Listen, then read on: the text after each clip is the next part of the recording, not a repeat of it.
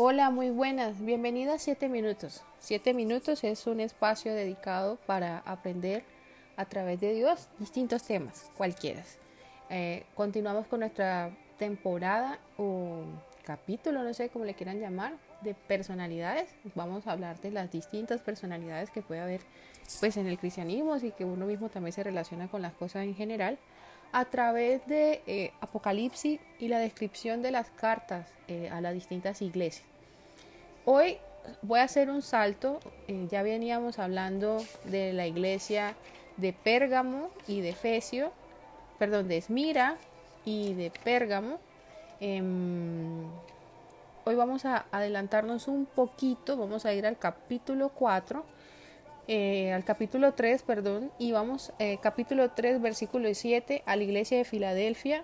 Luego vamos a retomar las otras iglesias, sino casi un poquito para que vayamos entendiendo la dinámica, ¿vale? Bueno, em, leyendo en el capítulo 3, versículo 7, escribe el ángel de la iglesia de Filadelfia.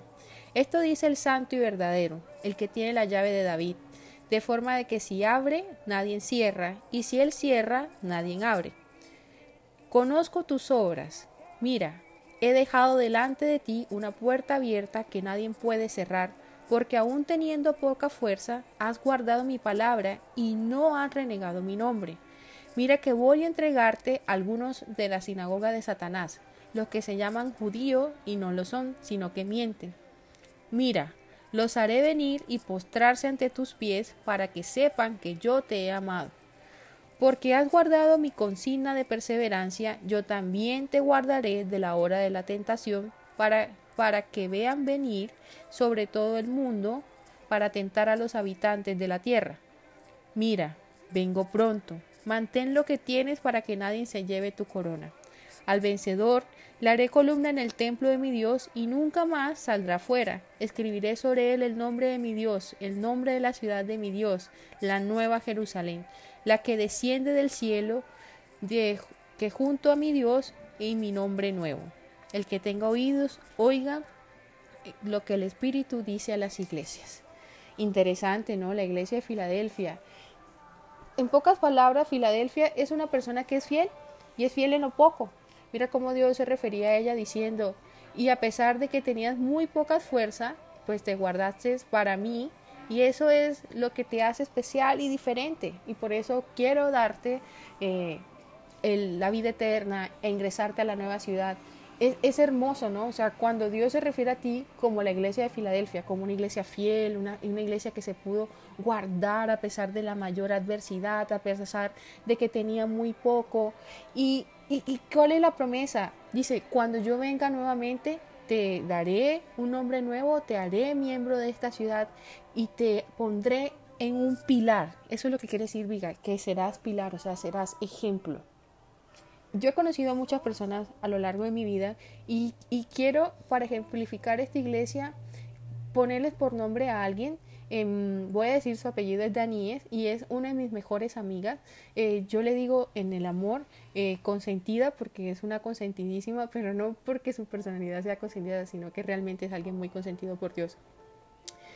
Daníes em, tuvo una pérdida muy grande a, un ser maravilloso que yo también conocí y que cuando yo tuve cierto proceso en mi vida me acompañó, me dio palabras de aliento. Pero lo que más valoro de mi amiga es que haberse enfrentado a una situación tan difícil, em, ella supo poner a Dios primero. La, supo poner a Dios primero y por eso cuando hacía, preparaba el devocional de la iglesia de Filadelfia solo podía recordar su nombre, porque ella es ejemplo de eso.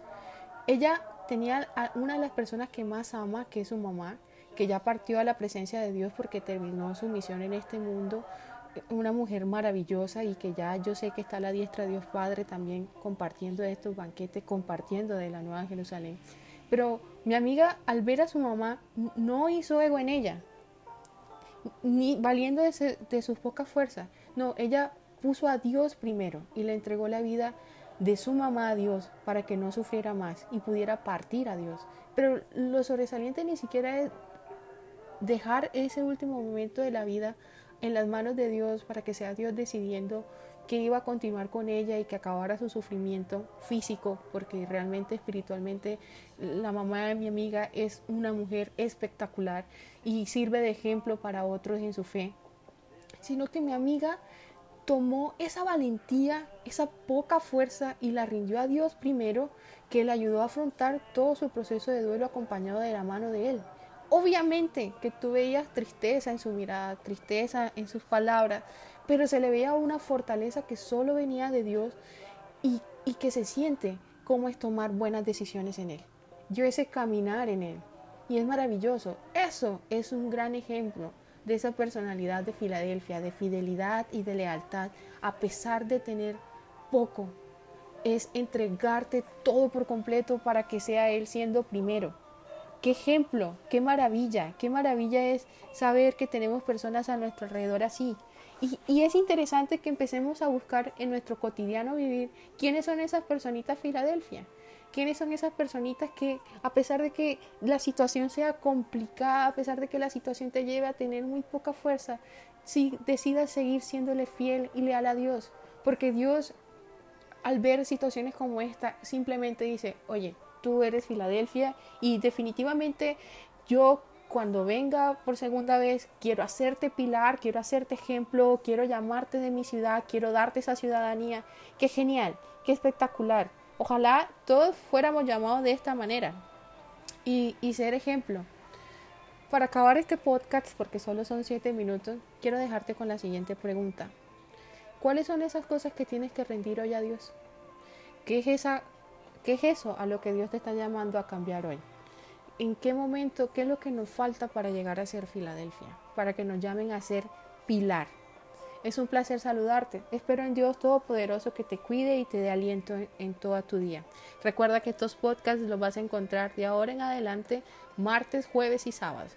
Hoy hice una excepción en día viernes, pero mañana, con la voluntad de Dios, esperamos verte aquí.